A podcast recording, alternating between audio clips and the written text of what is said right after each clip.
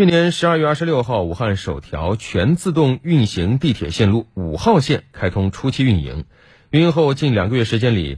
这车头处一直是武汉市民的网红打卡地，因此这条线路也备受关注。昨天，湖北台记者罗一鹏再次前往线路探访，了解初期运行状态。来听报道。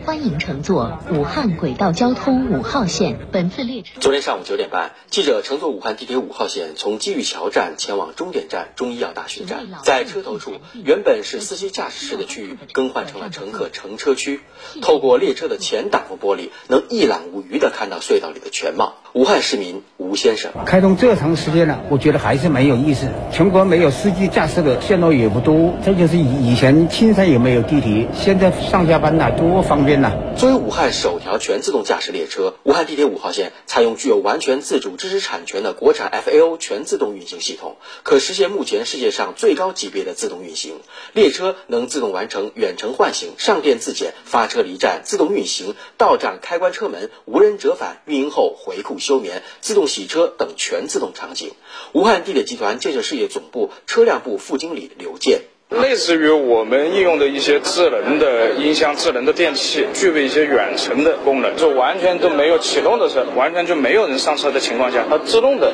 就进行了一个唤醒，自动的上到我们这边正线来。自动化程度越高，对于实现列车安全运行的硬软件要求也就更高。武汉地铁运营有限公司通号中心工程师黄义瑞举例说，站台屏蔽门、列车车门以及列车进站停车的精准度，是与乘客安全上下车息息相关的场景和设备。为了避免乘客因为慌忙上下车导致被夹等风险，从线路设计之初，技术人员就做了充分的测试。车门和站台门均有压力感应，当感应到中间有夹人夹物的话，它会自动弹开三次。如果到第三次它依旧感应到有人或者有物的话，它会完全打开，不会关上的。然后到站以后，它还会精准判断自己的停车点，如果有小范围的误差，它会自动对准之后再停车进行开关门。黄一瑞分析说，自动驾驶对于各设备有着更高的冗余度要求。简单理解就是，线路运行中使用的每一套系统设备都有备份，正在运行的设备一旦出现问题，另一套设备能迅速衔接。同时，全自动驾驶列车虽然能实现上电自检，但是人工定期的维护保养也是必不可少的。这些都是为了线路运行能绝对安全。车辆专业或者是信号专业对车上的一些驾驶设备、通信设备、动力设备、刹车设备进行维护和检修。信号专业和公务专业对钢轨、道岔还有信号机等一些设备进行维护和检修。根据运行数据显示，